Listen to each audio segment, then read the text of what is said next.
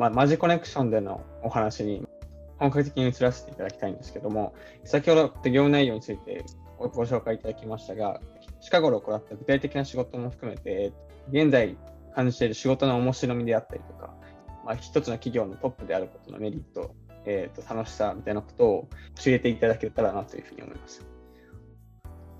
まあ、まずさっき言った通り、その誰もしてないことをやってるのですごい楽しいです。その代わり誰もしてないからそのななんでそんなこと知ってるのとかそんなのうまくいかないよみたいなそういうプッシュバックもある。ただあの、まあ、逆境好きなんでちょっとそれぐらいしてもらわなきゃ燃えませんぐらいの感じなんでそれも私的には楽しんでます。あともう一個は今はやっぱコロナからどうリカバーするかっていう感じですかね。アメリカはもうだいぶ普通に戻ってきてワクチン接種が進んでるので。なんで戻ってきてるんですけどやっぱり日本が全然追いついてないのでで私やっぱり日本とアメリカをつなぐっていうお仕事をしている手前やっぱそこの温度差だったり考え方のギャップっていうかそもそもアメリカと日本であったのをコロナでもっとちょ差ができてて今のテンションの違いとかもあったりして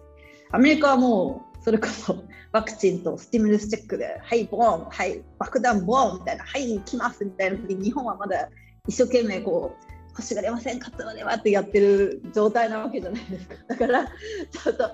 すごいそこら辺のコミュニケーションデリケートにやらないとあ日本こっち側と同じテンションで日本の方と接するとやっぱ暴発しちゃうんで。その辺とかは今一生懸命、まあ、経営者としても、まあ、仕事の類としてもやりつつアイランドイノベーションデモデーっていうハワイのスタートアップのピッチイベントを日本人の投資家とかコーポレートベンチャーキャピタルに紹介するイベントを毎年2019年からやってて、まあ、去年は残念ながらあのちょっと完全オンラインで、まあ、スピンオフっていうこうちょっとパワーダウンした形でやったんですけど、まあ、今年はやっぱアメリカ側はもう戻ってきてるんでアメリカ在住の日本のそのベンチャーキャピタリストとかそういう方々中心に、まあ、ハワイに来てもらって、まあ、わざわざベイエリア行かなくてもいいんじゃないみたいな、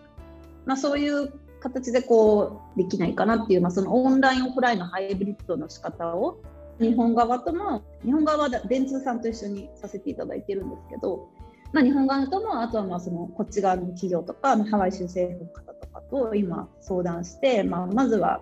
その来てもらえるメッセージを作るそして来た時に来てよかったと思わせるようなコンテンツを作るそして、えーと、いかにその人たちをもう長くもっとハワイに投資したりハワイのスタートアップを注目したりするようなフレームワークを作るっていうのを今一生懸命やってます。あとは、えー、最近インパクトファンド系のベンチャーキャピタルにも参加してちょっと BC としてのあのキャリアがないというか、ちょっとどうしてもネックになっていて、やっぱ所詮インターンしかしてない。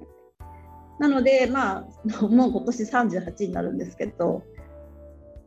今更 BC に初めて入るみたいな。ただまあそこのマイクロ BC で立ち上げも今ちょうど資金調達してるような状態なのであの大きい BC に入ってこうパワンオブデムで働くんじゃなくて、まあ、その立ち上げとかいろんなところにこう経営とか事業開発みたいなところも関わりながらやってるので、それもすごく楽しいです。ありがとうございます。まあ、マジックラクションはコンサル業ということで、日米さまざまな中小企業、ままた大企業知ってらっしゃると思うんですけども、中小企業と大企業の違いであったりとか、あと日米の違い、えそこから分かるアメリカはハワイで成功する日本人企業だったりとか、まあ、逆に日本で成功するアメリカ人企業の特徴などあれば教えてください。はい。まあ、多分結構その一括りに中小企業って言ってもいろんな種類があるし大企業って言ってもいろいろ種類があると思うのでなかなかちょっと定義は難しいんですけど私が思う成功する人って思うのは英語だけ喋れるんじゃなくて英語でコミュニケーションが取れる人だと思っててそれは中小企業大企業全てなんてよくありがちなのはそのこの質問に対して全然違う答えをしてる日本人の方とかその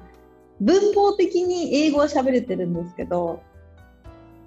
なんかこう話が噛み合ってない人をよく見るんですよね。私がよく言うのはあの言語のストラクチャーがそもそも文化的に違うっていうのを意識された方がいいかなと思ってて国際的な仕事をされる方だったらその日本語って主語述語とかないじゃないですかだから聞いてる方が責任があるんですよね。コミュニケーションを成立される。そのコンテクストによってあ例えばランチ食べに行ったんだけどって言った時にあ多分私高穂がランチ食べに行ったんだろうなっていうのを聞いてる方がちゃんと理解するっていう責任があるじゃない。でも英語って必ず「愛」とか「し」って必ず主語述語が入るから話す方に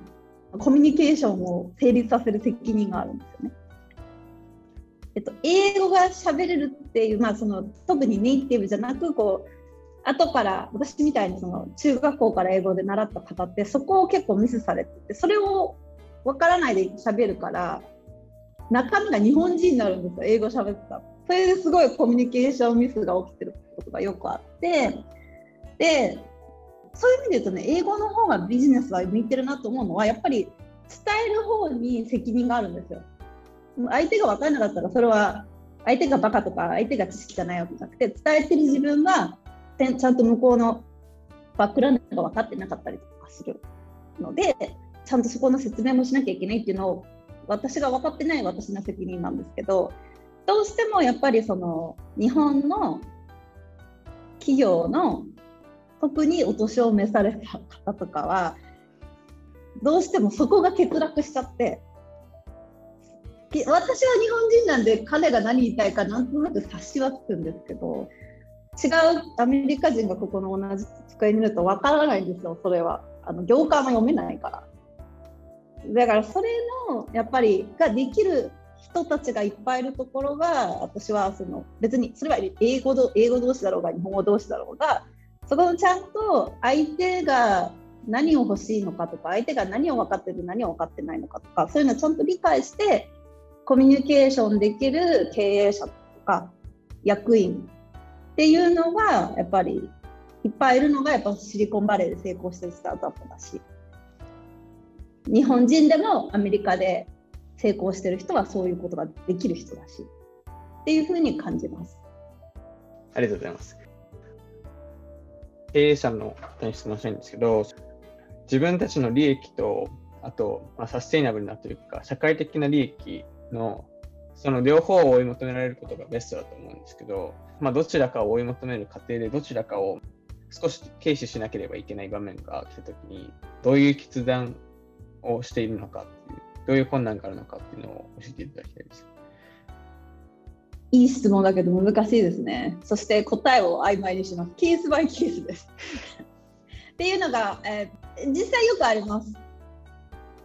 ただ、私はいつも思うんですけど自分が幸せじゃないのに他の人幸せにできますかね？って思うんですよ。だからあのシリコンバレーとかでもスタートアップと面接してても世界を変えたいですとか突然言い始める人って私信用できないなと思ってて。あのやっぱそこにパーソナルアタッチ個人的な思いとか例えばお父さんがこういう病気だったからこういう人たちをもっと救いたいと思ったと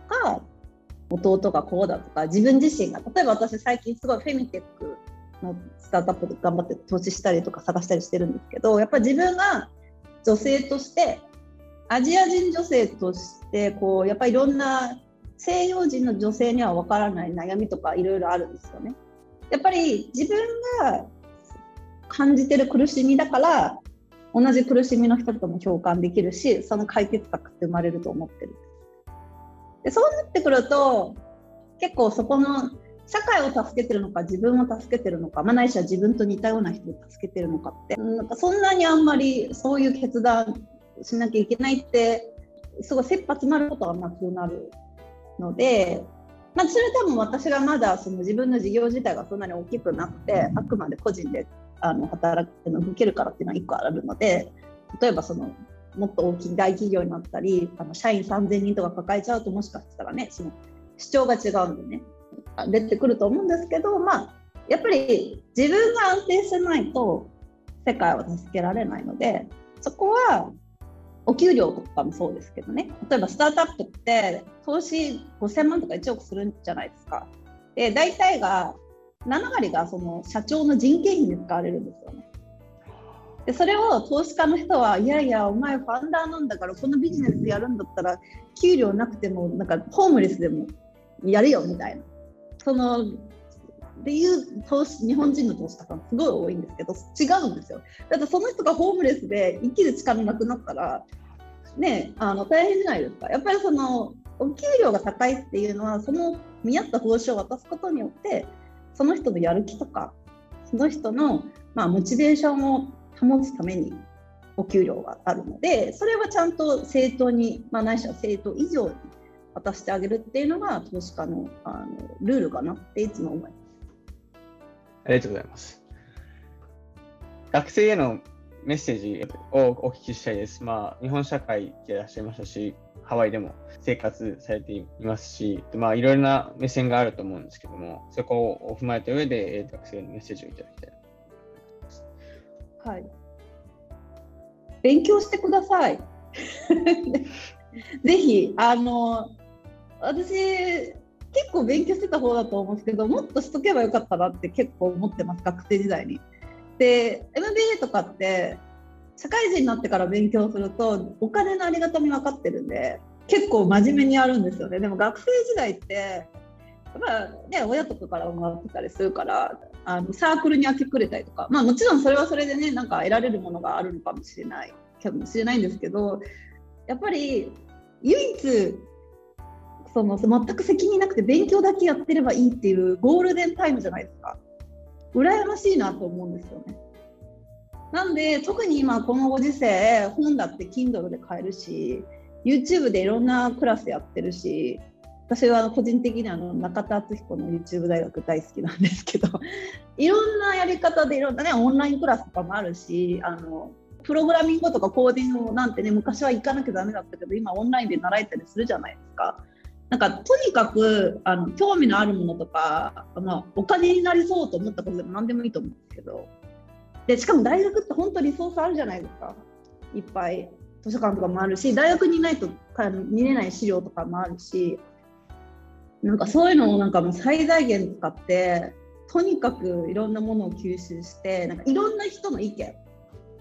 をあのこう吸収してそれをね大学卒業の時にまあもしできるんだったら卒業前にしちゃってもいいと思うんですけどガンってアウトプットしてもらいたいなと思います。ありがとうございます。そしてですね、現在描いている将来像ご自身の将来像について教えてください。まあ、もともとはニューヨークに行きたいとか、えー、あったと思うんですけども、どうでしょうか？そうですね。投資してるスタートアップが1個ぐらいエグジットしてくんねえかなっていうことと、あとは、うん、1個だけやってないのが自分でスタートアップやったことがないんですよね。なんで、ちょっと年内かまあ、年内は難しいかな。来年ぐらいに1個ぐらいあの3つぐらいアイデアがあるんでいい co-founder 見つけられたらスタートアップしたいなと思ってて。正直いつもあの long time で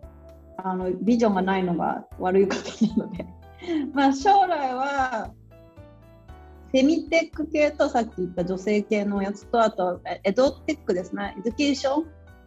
とか、まあ、そういうことで関わりたいなって。やっぱ教育すごい好きだし関心もあるのでそれ系のことでエグジットしてリタイアして日々の生活はお金に心配しなくてよくなってこういろんなスタートアップに投資したいなと思ってます。40手前になって特に考えてないなんて恥ずかしい。次で最後の質問させて我々の団体では、えっと、起業家精神は起業家だけが持つべきものではなくて、すべての人が能動的に働く上で教養として身につけるべき精神であると、そういうふうに考えています。その上で、岩崎さんにとっての起業家精神、従業員に持っていってほしい精神みたいなものがあれば、よろしくお願いします。楽しむ気持ちです。逆境も乗り越えれば笑い話になりますし、なんかどんなにつまんないなとか、苦しいなと思っても、死にゃしないなら楽しんでほしいあの英語で言うとエクサイティングっていうんですかっていう気持ちを常に持ってれば人生楽しくなると思いますありがとうございますえー、これで本日のインタビューを終了させていただきたいと思います。えー、本日はインタビューをお受けいただき、本当にありがとうございました。えー、岩崎貴子さんでした。ありがとうございました。